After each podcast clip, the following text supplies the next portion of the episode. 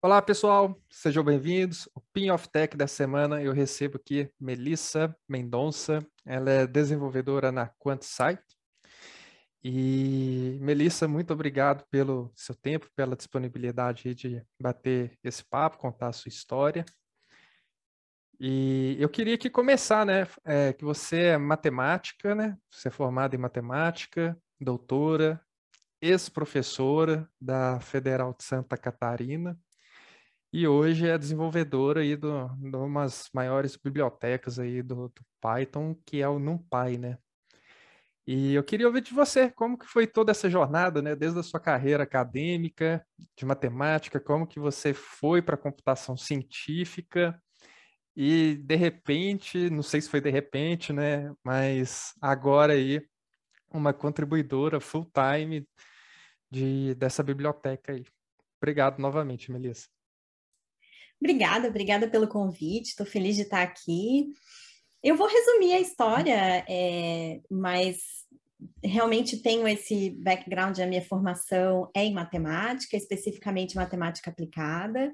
Então, sempre gostei do lado da matemática, mas sempre me atraiu muito a parte da computação. Não fiz computação na época, porque eu tinha é, essa afinidade com a matemática especificamente, né, que eu gostava muito, mas sempre na matemática aplicada, na parte computacional, na parte dos algoritmos. Então eu já tinha esse viés desde sempre, né? Foi desde o início do curso, assim? Foi... Desde o início do desde curso? As minhas matérias preferidas eram relacionadas à programação e eu já é, me envolvi bastante na área de álgebra linear, de otimização que são áreas mais ligadas à análise numérica, né, a, a, a, é, ligadas a essa parte de computação científica mesmo. Que a gente, o curso aqui na Federal de Santa Catarina se chamava Matemática e Computação Científica. Ah. Então já tinha esse viés previsto no curso, né? Seria o e... que a gente chamaria hoje de uma matemática computacional, talvez? Não. É, por aí. Assim, na época ainda não se sabia muito bem, era uma coisa meio estranha. Até foi difícil para mim depois quando eu fui fazer o doutorado fora é, o pessoal não aceitava meu diploma, porque eles não entendiam o que, que, queria dizer isso, né? Eles esperavam, assim, bacharelado em matemática. E, mas, enfim, e, e Aí eu fui me aproximando dessa área durante o curso todo, e aí acabei ficando na área de otimização, especificamente otimização não linear, é, voltada para essa parte mais computacional. Fui fazer meu doutorado, mas durante esse tempo todo, também desde de jovem, né? Quando entrei na faculdade, eu entrei na faculdade em 99, no século passado, né? E quando entrei na faculdade, é, comecei a usar Linux na faculdade, até um pouquinho antes eu já tinha tido contato por amigos e tal, mas comecei a usar Linux de verdade na matemática, é, porque a matemática, assim, por, por causa dos professores, por causa da infraestrutura que a gente tinha na universidade, era tudo Linux. Então eu fui me acostumando e fui conhecendo a filosofia do software livre, fui me aproximando dos grupos de software livre, então já tinha esse contato desde 99, né? Quando eu terminei meu doutorado, o meu orientador de doutorado é, na Bélgica, ele também tinha essa, esse viés, assim, ele era muito voltado para a área de computação, ele, o que é raríssimo na matemática, né? Então, ele ensinou, ele tinha uma disciplina de qualidade do software científico, ensinou, ensinou a gente a escrever um compilador, ensinou a gente a empacotar, é, fazer makefile, coisas que a gente não aprende normalmente na matemática, né? E, inclusive, uma das partes também de, de do, do, curso lá, do, do, do, doutorado, tinha um cara que vinha dar palestra para a gente sobre licença de software, um cara do direito que veio explicar para a gente licença de software, como funcionava e tal. Então, sempre tive nesse, nesse mundo, nesse espaço do software livre e me identificava muito com a, a coisa da, da ciência aberta, né, da reprodutibilidade, sempre achei isso muito importante.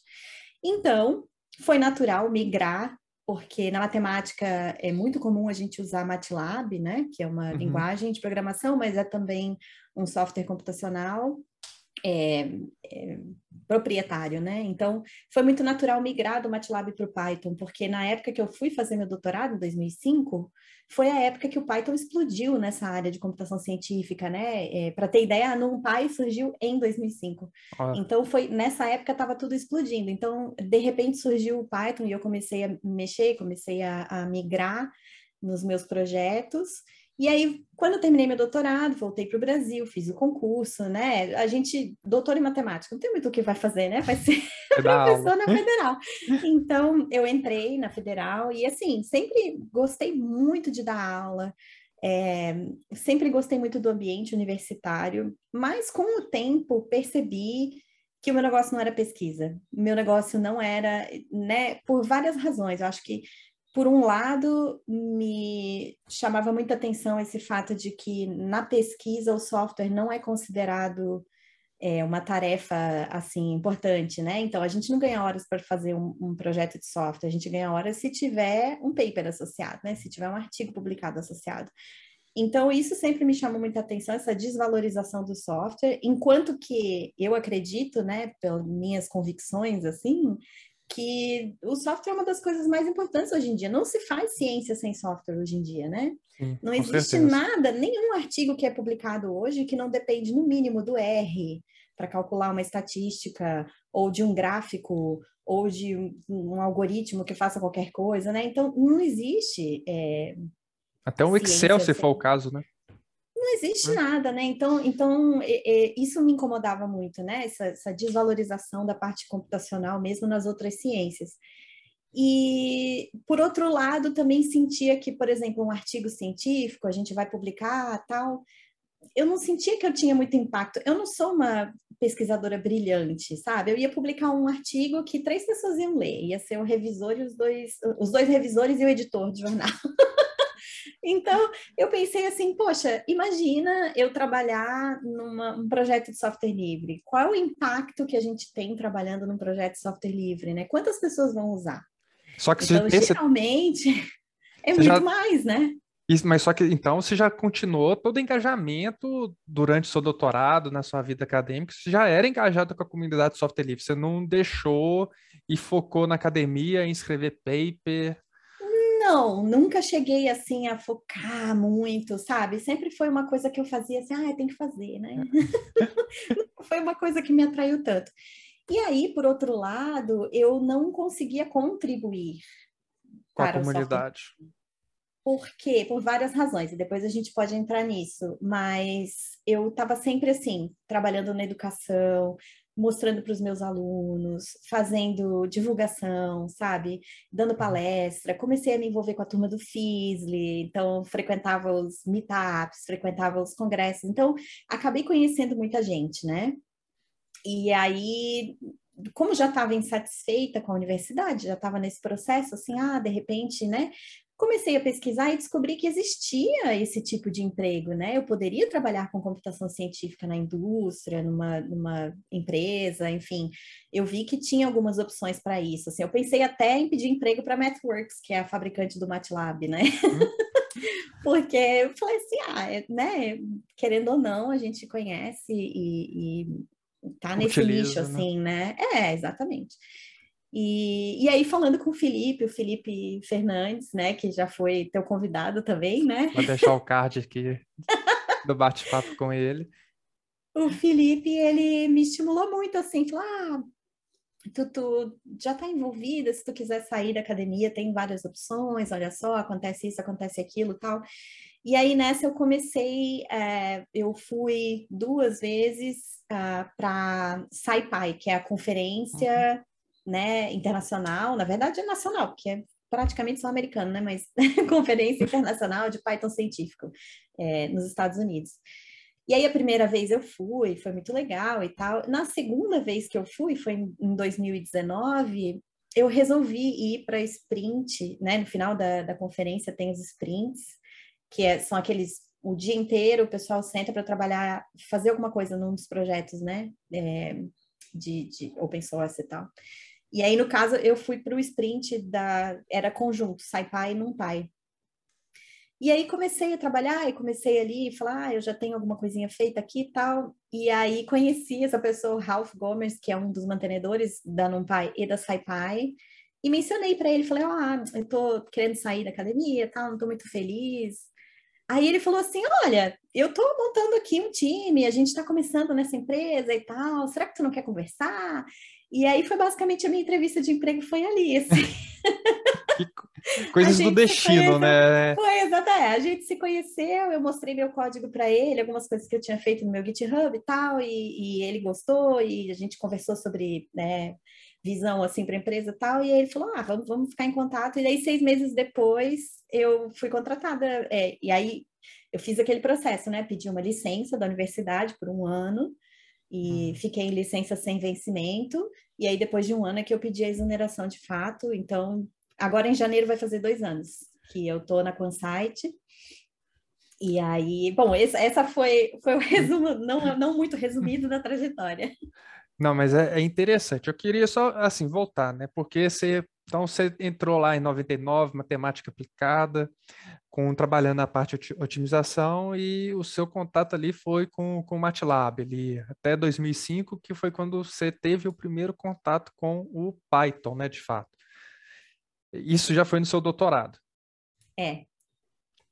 E, é. e, e, e nesse tempo, assim, o seu o desenvolvimento o que, que era essa matemática aplicada? Era mais a construção de modelos matemáticos, formalismo matemático, o, o algoritmo, é, complexidade de, de, resolução do problema, e também tinha essa parte de desenvolvimento, assim, de pegar inúmeros dados e rodar, testar modelos. O que, que foi esse seu projeto, assim, né, da matemática aplicada com a computação? Então, a, a, otimização numérica, ela se preocupa com problemas em que a gente tem que minimizar uma função, minimizar ou maximizar uma função. No meu caso, eu sempre trabalhei com otimização contínua. Isso significa que a gente tem uma função, por exemplo, x quadrado uma função contínua, ela está definida em qualquer ponto da reta real, né? Uhum. E, então, para botar isso no computador, obviamente, o computador não entende um número infinito de pontos, né? Então, a gente tem que discretizar esse problema, transformar esse problema, que é um problema contínuo, num problema discreto. Sim. Quando a gente discretiza qualquer problema, a gente acaba em arrays. A gente acaba uhum. em matrizes e vetores, ou seja, a gente acaba na álgebra linear. Então, daí para frente, o, o, núcleo desses problemas quase sempre cai num problema de álgebra linear do tipo resolver um sistema linear AX igual a B, ou então resolver é, uma decomposição, né? Quem, quem, já fez álgebra linear, aquela decomposição LU, decomposição QR, é, enfim, tem várias técnicas de álgebra linear que a gente usa nesses problemas, e aí tem os algoritmos de otimização em si, quando a gente faz qualquer mudança neles, eles precisam ser testados. A gente tem coleção, coleções de benchmark, né? coleções de funções onde a gente pode fazer testes do nosso algoritmo para ver se ele realmente vai bem ou não. Então dá para fazer estatísticas, saber se ele está se ele tá, é, resolvendo né? Qual o número de problemas que ele está resolvendo, se ele está resolvendo rápido, se ele está resolvendo devagar, enfim tem essas análises em cima dos algoritmos uhum. que, que fazem parte. Então, a otimização numérica, essa parte onde eu trabalhava, dá para pensar nessas coisas, né? Dá para pensar na parte de álgebra linear numérica, que é, é bem fundamental, na parte de desenho de algoritmos, então, criar novos algoritmos e demonstrar que eles funcionam, que eles convergem, que eles dão uma solução razoável e testar numericamente, porque às vezes a teoria é uma e a prática é outra, Sim. né? Então, mostrar que eles são de fato eficientes, que eles podem ser aplicados para problemas, sei lá, de grande porte, né? Dependendo do que a gente quer resolver. Então, essa programação é muito centrada em matrizes e vetores, por isso o MATLAB é tão popular. Uhum. Porque o MATLAB ele é feito para lidar com operações de álgebra linear, né? Então, ele, ele permite a gente manipular matrizes, vetores de uma maneira simples e tem é, é, sintaxe simples para essas operações. Agora, tem outras é, linguagens que são muito populares também, como Fortran. Então, eu trabalhei bastante com Fortran também durante a graduação e durante a pós-graduação, justamente porque é, é, o Fortran ele também traz essa sintaxe fácil e muita biblioteca já muito testada e robusta para resolver problemas de álgebra linear numérica e de otimização. Então, é assim, falando grosso modo, né, MATLAB e Fortran são muito populares, C não é tão popular na matemática, eu sei que na física, por exemplo, o C é muito popular, o C++, né? Então, as linguagens com as quais eu trabalhei mais antes do Python foram MATLAB e Fortran. E, e agora sim, então, porque, assim, veja se eu, se eu entendi. Você estava num momento na sua carreira acadêmica onde que a sua experiência ali de, de, de desenvolvimento de software, vamos, vamos, apesar de ser um MATLAB, um Fortran, era muito alto nível, né? Porque você já usava uma biblioteca e tudo mais. E hoje, na verdade, você já está, vamos dizer, no baixo nível, né? Que você está desenvolvendo a própria biblioteca, né? E, e, e, como que foi assim? É você, você é, é, como que como que é, né? É, é, esse, foi esse essa sua adaptação? Não sei se posso dizer assim, mas como que foi de de você estar tá ali um pouco alto nível e ir para pro baixo nível, vamos dizer, de desenvolver, implementar é, essas bibliotecas e com o background que você tinha, assim? Eu acho que tem, tem várias coisas aí, né? Eu acho que também não é assim tanto alto nível, baixo nível, porque a gente, na matemática aplicada, nessas, nessa área de álgebra linear numérica, por exemplo, eu não considero esses algoritmos alto nível, não. Acho que eles são bem. Ah. É, são coisas bem delicadas, assim. Então, essas coisas de álgebra linear numérica já são bem. A, a gente aprende muita coisa disso, né? Na graduação, Sim. na pós-graduação. Então, muitas dessas operações que estão lá dentro das bibliotecas, a gente tem que reimplementar na graduação. É, é ah, como, né? Entendi. Pensa na computação lá, você tem que representar, tem que reimplementar a busca em árvore binária, uhum. né? Essas coisas Sim. que a gente considera, entre aspas, baixo nível. Então, a gente tem uma familiaridade com isso. Porém, a NumPy é outro sistema, porque tem várias coisas, né? Primeiro, é, o desenvolvimento normal acadêmico, código acadêmico é conhecido, famoso por ser código espaguete, né? Extreme Go Horse e assim, sem teste, não tem organização nenhuma, não tem boa prática nenhuma, sabe? É um negócio assim, terra de ninguém. Então, a primeira coisa que eu fiz quando eu queria, que eu decidi mudar de área, foi estudar por conta própria, teste unitário, vamos estudar como fazer né, boas práticas de programação, vamos estudar o básico de, de computação mesmo, de ciência da computação. Então, eu fiz um trabalho assim de auto, né, sozinha, assim, fui procurando curso na internet, tal, fui pesquisando e fui aprendendo por conta própria, né? E depois na NumPy tem toda uma outra parte, assim, porque a NumPy, ela é, né, por cima ela é Python, mas por baixo ela é C. E tem todo um, desenvolvimento Nossa. super complexo ali no C. Então, Os eu... Eu, da vida. É, então, eu não trabalho exatamente lá todos os detalhes. Sim, eu posso dizer com 100% de certeza que ninguém conhece toda a API ou toda a, a, base de código da NumPy. Não, não tem como, né? É impossível. Então, acho que a gente se concentra, cada um se concentra num pedacinho e faz as suas mudanças ali, né? Mas eu, eu não. Hoje eu estou tocando menos no código e estou trabalhando mais na documentação. Então, comecei. Foi assim que eu fui contratada, né? Eu fui contratada, na verdade, para trabalhar no time de documentação, como. É, eu não sei se existe essa palavra no Brasil, né? Mas lá eles chamam technical writer, que é uma escrita técnica tal, uma, uma pessoa que trabalha fazendo manuais, escrevendo documentação. E aí eu comecei também a mexer uma coisinha aqui, uma coisinha ali, né? É, eu acho que a beleza é justamente a gente poder ver tudo que está acontecendo por trás, poder ver o código, poder mexer, poder, né, investigar. E, e aí, aos pouquinhos, né, a gente vai descobrindo o caminho ali. Mas, realmente, assim, é, Acho que a transição mais dura nem foi a parte técnica, eu acho que a transição mais dura é a parte de.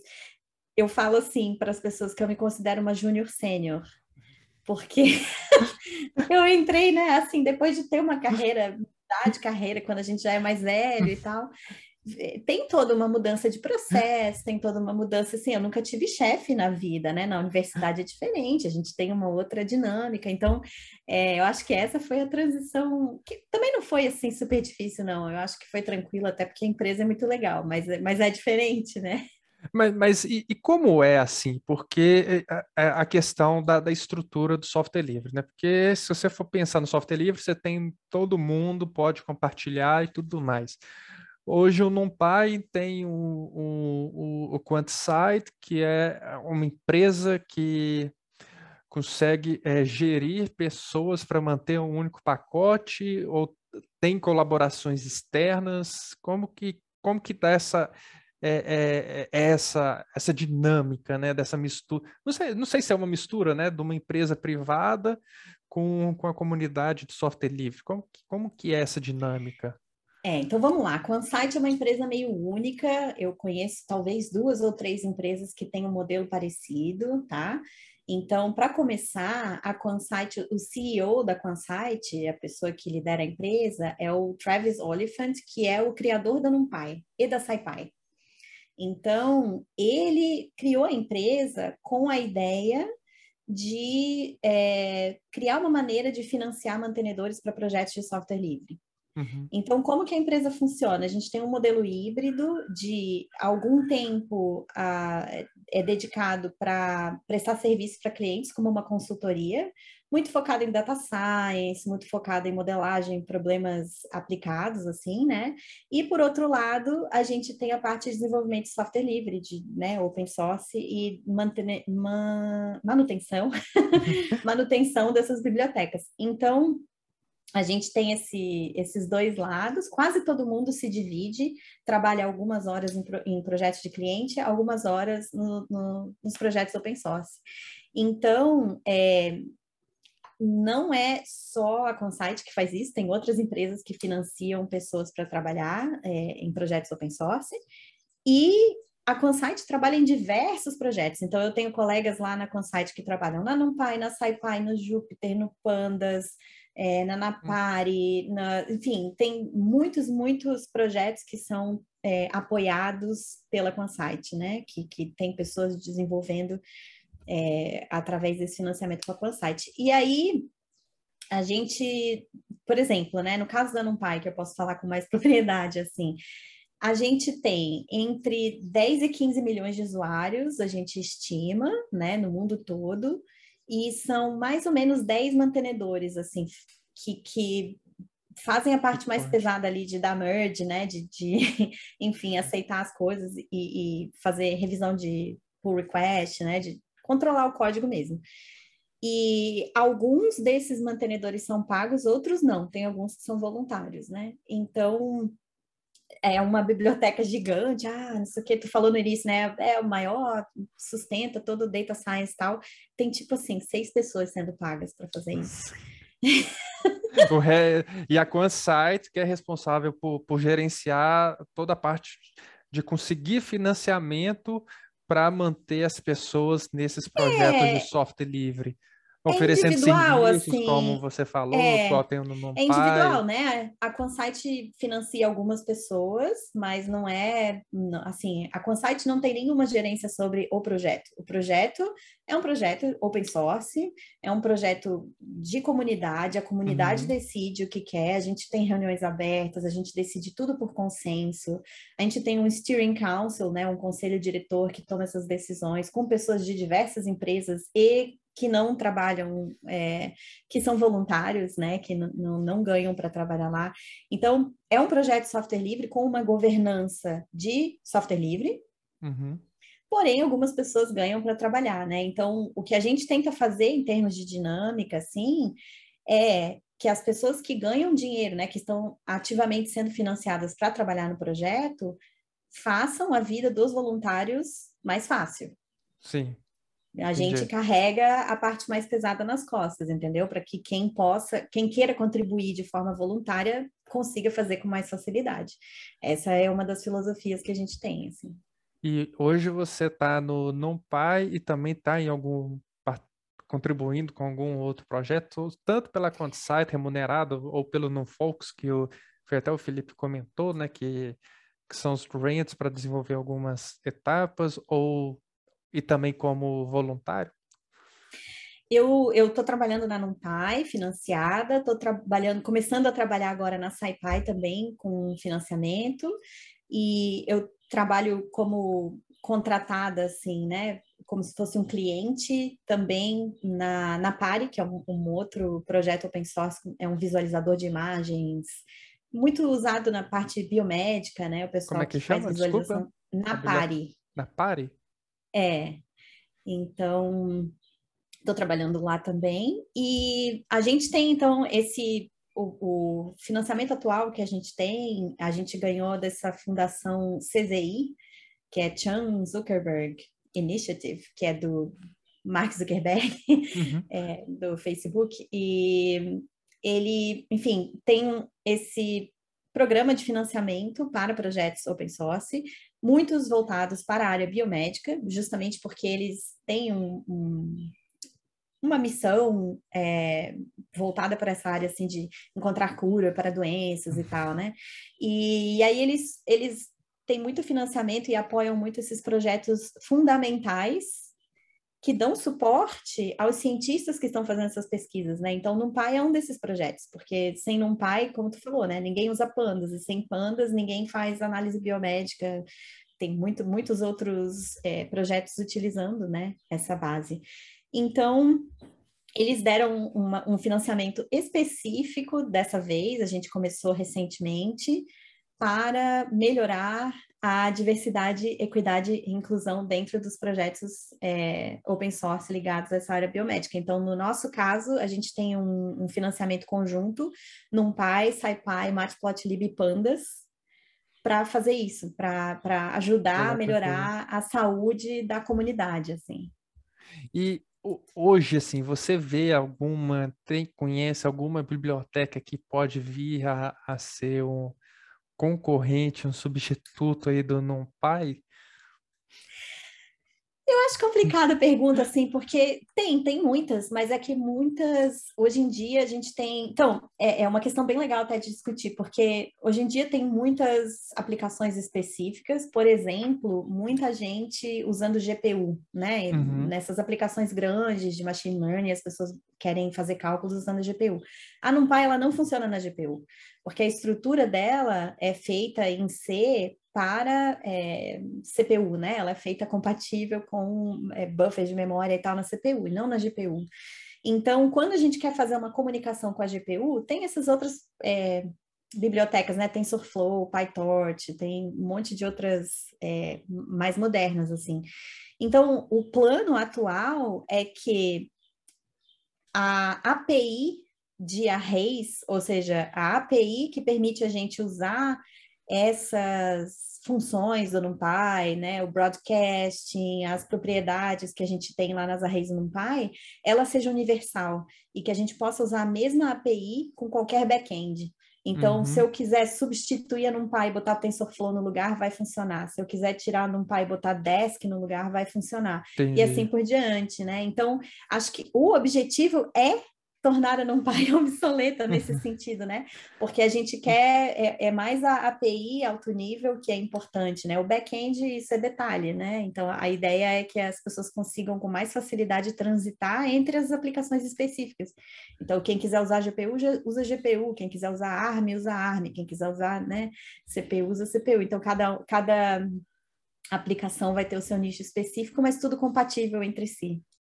E, e Bom, fazer uma pergunta aqui. Eu já fiz, eu fiz para o Marcelo Trevisano, fiz para o Felipe. Você comentou também que o, o, né, o Python ali em 2005 foi até o surgimento do, do NumPy.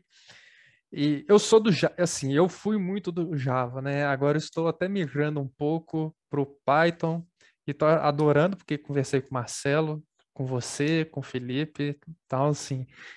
É, estou aprendendo bastante sobre a comunidade, porque, como disse, eu era do Python, agora eu estou querendo realmente é, trabalhar, né? conhecer a linguagem um pouco, pouco mais a fundo. O que que fez, assim, foi, foram essas bibliotecas que deu esse boom no Python? Porque, assim, eu, eu, eu, vou, eu vou repetir a pergunta, mas as respostas, o Marcelo respondeu de um jeito, o Felipe respondeu de outro, porque você tinha outras linguagens para trabalhar com, com, com o data science, né, como o R, é, né, que tem toda uma parte estatística muito forte, já nativo da, da linguagem. E hoje a gente vê o Python em primeiro lugar, top do rank da, das linguagens.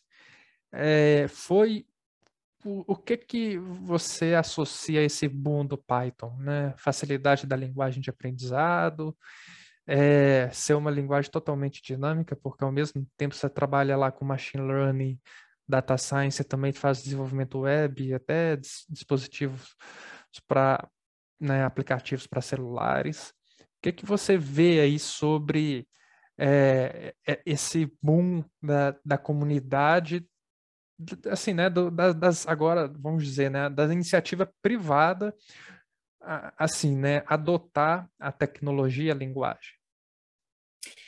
É, eu acho que é uma como sempre, né? É que nem acidente de avião, né? Nunca é uma coisa só, é sempre uma combinação de fatores, né? E Sim. eu acho que nesse caso é a mesma coisa, sabe?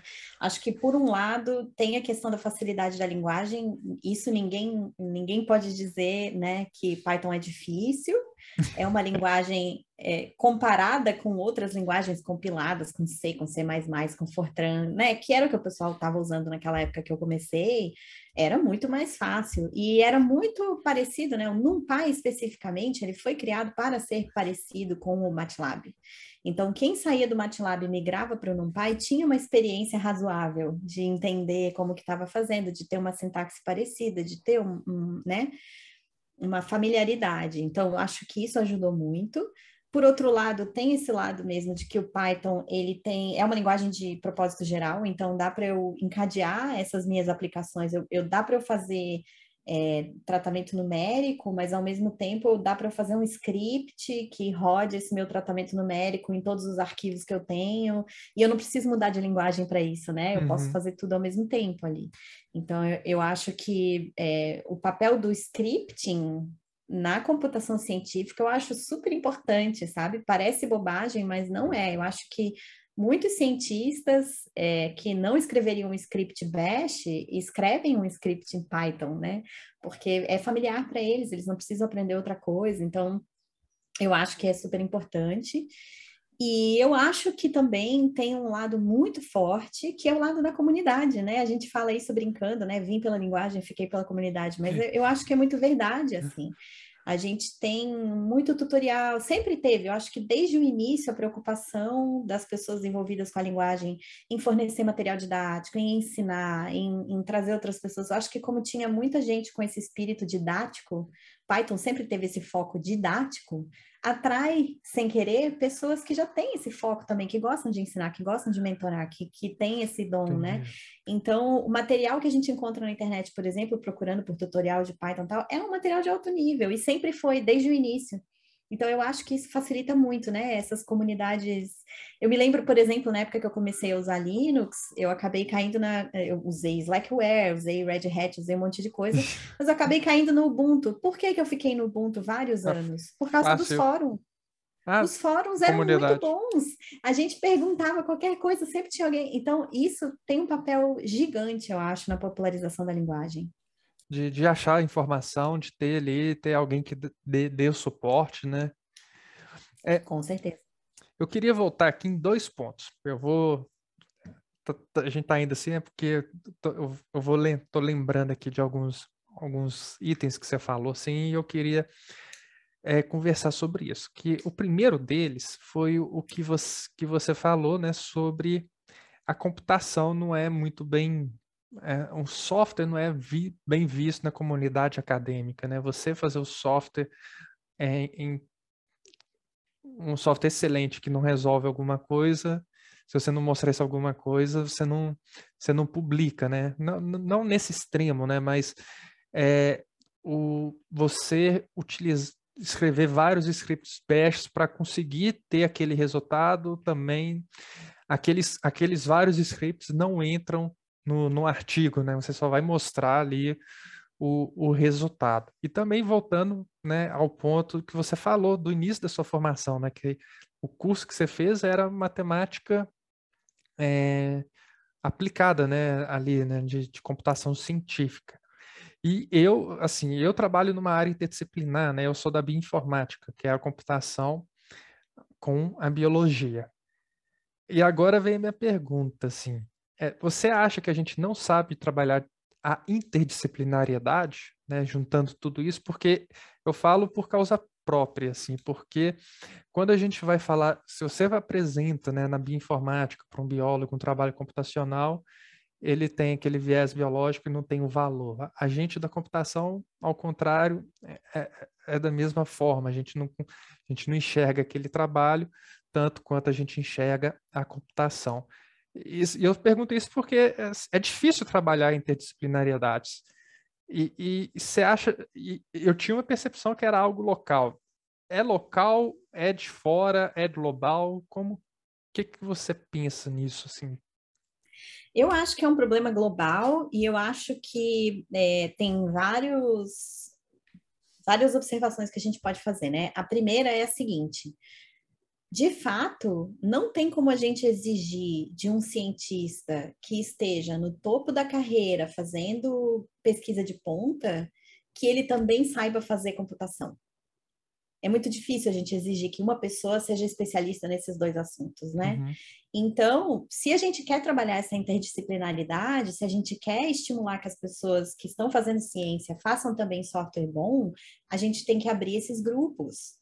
Então, aí a gente bate na barreira do ego, da competição acadêmica, de quem vai levar o crédito, tem toda essa questão, né? Sim. Agora, tem um movimento que surgiu, eu acredito que surgiu no Reino Unido, pelo menos foi onde eu acompanhei pela primeira vez, mas que está se espalhando pelo mundo, que é um movimento de Research Software Engineer. Então, é um engenheiro de software de pesquisa. O que, que, é essa pessoa? Essa pessoa é alguém que trabalha na universidade, mas ele não está atrelado necessariamente a um departamento de disciplina, um X ou Y. Ele é uma pessoa que desenvolve software de alta qualidade para um pesquisador que esteja precisando. Então, do mesmo jeito que eu acredito, e a gente não tem em geral, mas do mesmo jeito que eu acredito que a gente deveria ter um estatístico que esteja prestando serviço para a ciência é, que está sendo desenvolvida na universidade, validando os modelos, verificando se realmente aquela metodologia está correta, a gente pode ter esse engenheiro de software de pesquisa que seja responsável por orientar esse software que está sendo desenvolvido para realizar pesquisa. Uhum. Eu vejo que esse é o melhor dos dois mundos, né? Porque aí a gente tem uma pessoa que é especializada nisso, que entende, sabe o que está fazendo, Sim. e que vai fazer um software de qualidade que a gente vai garantir que ele está bom, e ao mesmo tempo a gente não precisa sobrecarregar o pesquisador que já está fazendo a sua pesquisa dentro da sua disciplina, né? Então eu acho que é, a gente não tem essa estrutura, não é possível na universidade brasileira, por exemplo, hoje porque a universidade brasileira ela funciona com uma estrutura extremamente rígida, em que a gente não tem esse departamento flutuante, isso não existe, não tem como existir dentro da nossa concepção de universidade, né? Então, a gente vê isso acontecer lá fora porque a pessoa pode ser contratada por um, certo período para trabalhar na universidade, ela não precisa ser concursada, né? Tem toda uma, uhum. uma flexibilidade maior. E, e, assim, eu sou uma grande defensora da Universidade Pública Brasileira, né? Eu tenho minhas críticas, mas são críticas com assim, não, não que a gente quer jogar tudo sim. fora, não é isso, né? Mas eu acho que tem sim uma oportunidade de flexibilizar determinadas coisas que facilitariam essa questão, né? Então, eu acho que essa valorização do software enquanto componente importante da publicação científica é uma coisa que não dá para ser feita assim, ah, vamos botar todos os cientistas para aprender computação. Não Sim. vai dar certo. Eu, eu ouvia muito isso dos meus colegas, quando eu, eu vim com essa história, ah, vamos todo mundo aprender Python, vamos desenvolver as coisas em Python, MATLAB já era, né? MATLAB é proprietário e tal, vamos fazer Python. Eles me respondiam assim, eu não tenho tempo para aprender outra linguagem, eu sei essa e eu vou continuar usando essa para sempre. Porque eu estou fazendo pesquisa, não posso, não, não posso gastar tempo aprendendo outra linguagem. Entendi. E, e, você comentou, chegou a comentar, né, na, quando você contou a sua história, que você ficou um tempo é, é, em relação à comunidade de software livre, ficou bem ali reduzido, né? E, e que tipos de projeto nessa época que você fazia para a comunidade de software livre antes de, de, de virar uma engenheira de software da comunidade de software livre? Ah, eu, eu fazia muitas palestras, né? Eu fazia muitos, por exemplo, eu fiz curso de extensão na universidade, eu fiz palestra no FISLE, eu fiz palestra na, na, na comunidade Python, né? Então, é, trabalhei um pouco com as PyLadies, eu não, não, assim, eu estava junto no grupo que fundou as PyLadies Floripa, mas depois acabei não me envolvendo mais, porque estava ocupada com a questão do, da, enfim, a questão da universidade, depois eu uhum. tive filho, e aí, né, tem toda uma questão de família e tal. Então, é, não consegui me envolver tanto quanto eu gostaria, né? E, e, isso é uma coisa que a gente questiona muito também, por causa dessa enfim, a gente sabe que tem vários problemas relacionados a essa contribuição voluntária do software livre, né? Não são todas as pessoas que têm tempo livre para dedicar para uma contribuição voluntária e quem acaba tendo mais tempo livre para dedicar para essas atividades são pessoas brancas, são homens, são pessoas que têm uma certa condição financeira porque não precisam trabalhar dois, três empregos, porque não precisam ficar tanto tempo em condução, porque não estão cuidando de uma criança ou de um idoso ou de uma pessoa doente. Enfim, tem toda é, uma fatores, questão né? complexa, né, em torno disso. Então, é, é, exatamente. Então, a gente, assim, eu particularmente trabalhei muito com a parte de educação, divulgação, né, fazendo palestra, ensinando pessoas, fazendo mentoria, esse tipo de coisa, assim. E, e dentro da universidade também fiz algumas coisas relacionadas assim, por exemplo, mudar a disciplina lá que dava MATLAB e mudar para Python, uhum. fazer as pessoas entenderem que software livre era importante, fazer as pessoas entenderem que a gente não podia mandar os alunos piratearem o MATLAB. que era Mas que, que tinha alternativa, né? Que era o que acontecia, né? Então, então, enfim, essa é mais nesse sentido, assim.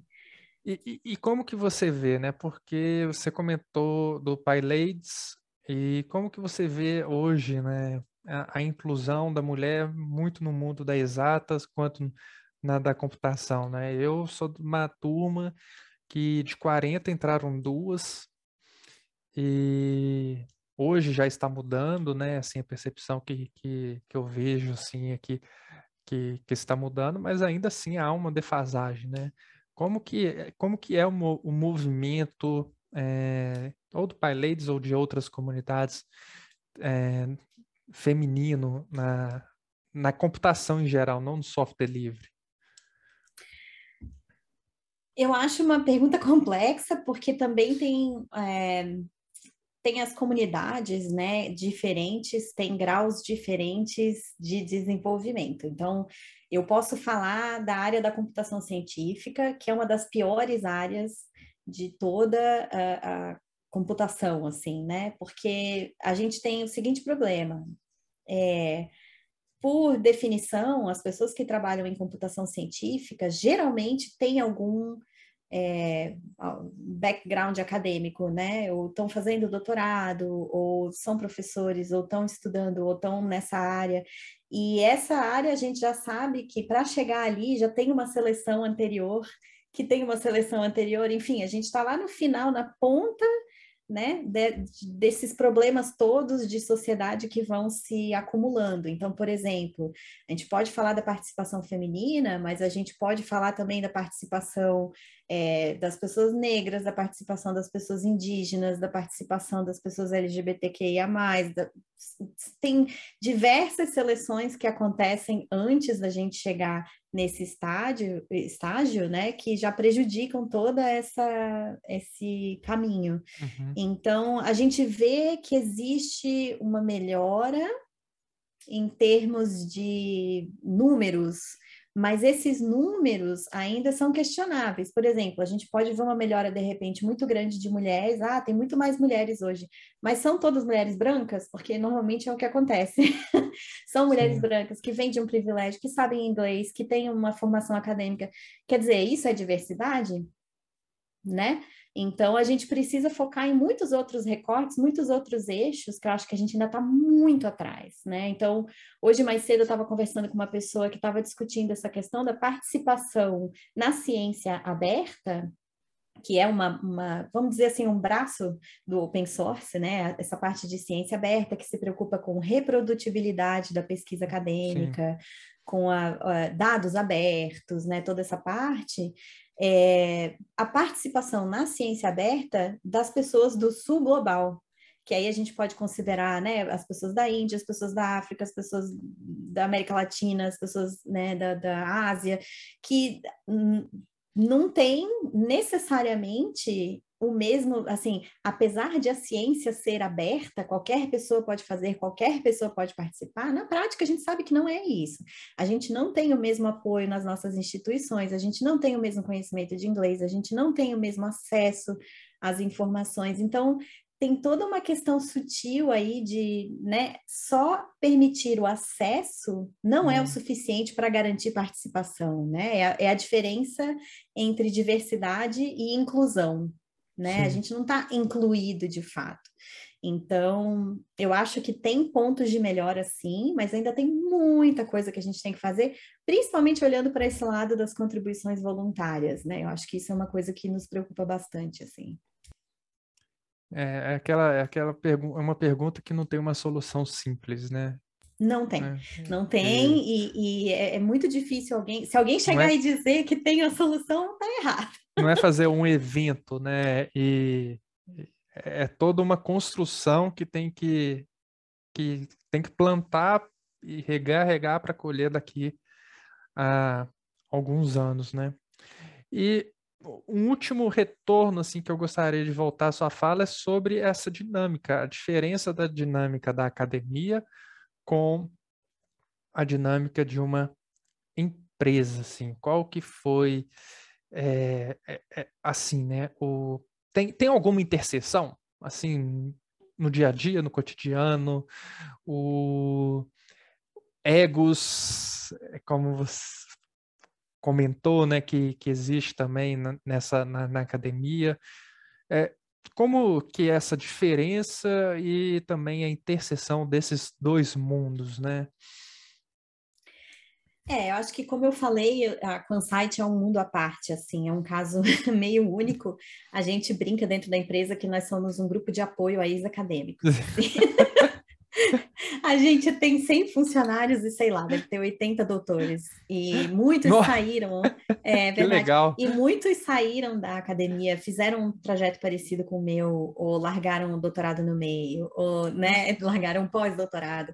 Então, muita gente que está ali seguiu uma carreira acadêmica primeiro. Então, tem muita. As pessoas entendem essa transição, porque todo mundo fez essa transição, né? Então, eu acho que a, a grande é, interseção que tem no caso da Quansight é essa liberdade que a gente tem para aprender, para fazer perguntas, para investigar, e, e, ninguém espera que todo mundo saiba tudo, ninguém espera que todo mundo tenha a resposta. Eu acho que tem muito essa liberdade, e, e assim, a gente tem uma estrutura dentro da empresa muito horizontal, no sentido de que o, o CEO está lá no Slack todo dia respondendo perguntas, fazendo sugestões. Então, é, essa comunidade acadêmica, assim, que eu acho que é o lado positivo, né? E eu acho que as, as grandes diferenças são essas, assim, por exemplo, o ego. Eu não, encontrei isso na empresa, assim, e, e, na academia é muito gritante, né? Acho que não existe um departamento que não tenha uma briga de 30 anos. É. Né? Tem dois não professores que estão brigados há 30 anos, não se falam. Aí tem todo, todo departamento do mundo é assim, eu acho, né? Então, isso a gente não tem, né? Então, eu acho que essa é a grande diferença, mas também tem outras questões. Aí tem, claro, tem um, um, uma diferença na velocidade com que as coisas mudam, né? A universidade, ela é muito estática, ela é muito ela é um, um, navio cargueiro, né? A gente quer mudar de curso, a gente demora muito tempo uhum. para conseguir manobrar e tal. E numa empresa, principalmente numa startup, como é o caso da Quansight, as coisas mudam muito rápido. Então, essa adaptação com as coisas mudando, não, agora tu não vai trabalhar no cliente X, vai trabalhar no cliente Y, sabe? Tem que ter um certo jogo de cintura para acompanhar essas mudanças, assim. Eu acho que essa é a grande a grande diferença. Mas eu acho que, assim, a experiência no geral tem sido muito positiva. Como eu disse, eu não tive uma experiência assim extremamente negativa na universidade. Eu gostava muito da universidade, eu gostava muito dos meus alunos, eu gostava muito das aulas, eu gostava muito do ambiente da universidade, que eu acho que é um ambiente legal, saudável, em que a gente tem contato com muitas pessoas diferentes e tal. Então, assim, para mim foi uma mudança legal e, e eu vejo pontos positivos nos dois, entende? E para a gente finalizar, uma última pergunta é como que nós brasileiros contribuímos em relação à comunidade de software livre, em termos, é, a gente contribui bastante, estamos muito aquém de outros países em termos de proporção. Como, como que é, qual que é a nossa contribuição, assim? A gente contribui bastante. Ah. Então, é, olhando, por exemplo, teve uma, eu não vou poder te citar o número exato agora, uhum porque eu não tenho na cabeça, mas teve uma pesquisa em 2017. Quem quiser procurar, pode jogar no Google pesquisa GitHub desenvolvedores 2017, em que eles entrevistaram um certo número de participantes do GitHub e eles quebraram isso por país e tal. E a uhum. gente era assim, tinha Estados Unidos, alguns países da Europa e o Brasil. Oh, que legal. Então, entre, entre os países em, em desenvolvimento, o Brasil era o primeiro, assim, e, e então, claro, não chega aos pés do que é a contribuição do pessoal da Europa dos Estados Unidos, mas ao mesmo tempo eu acho que é bem significativo. E eu acho que a gente tem muita gente boa no Brasil, né? A gente tem muita, muitas universidades muito boas que formam pessoas muito bem que dão uma, uma, né, um fundamento legal. A gente tem uma comunidade sensacional de Python no Brasil. Eu não posso falar das outras porque eu não participo das outras. Uhum. De Python, eu sei que é uma comunidade maravilhosa. A que eu conheço de longe, eu não participo, mas eu conheço também me parece maravilhosa, é a de JavaScript. Então, eu sei que tem comunidades muito legais no Brasil. Então, eu acho que isso é a nossa fortaleza, né? A gente Sim. tem é, é, muito esse senso de vamos se ajudar, eu te ensino, vamos dar uma palestra de graça, vamos, sabe? A gente tem essa esse enfim, esse ímpeto, né, de ah, não vamos todo mundo junto, tal. Então, eu acho que isso é a nossa nossa grande fortaleza. E por isso eu acho que a gente gosta de participar do open source também. A gente teve um período no Brasil que foi muito é, estimulado, software livre, né? A gente teve aquele período de, de dos grandes FISLs, né, do Fórum Internacional de Software Livre lá em Porto Alegre, que era enorme, era um negócio assim super. Então eu acho que a gente tem uma cultura que a gente não pode deixar perder. Uhum, entendi. É uma coisa que eu acho super importante, assim. Melissa, novamente, muito obrigado pelo seu tempo, pelo bate-papo, tá? Agradeço enormemente a, a sua disponibilidade. Olha, eu aqui agradeço, foi um papo super legal e sucesso no futuro aí. Obrigado.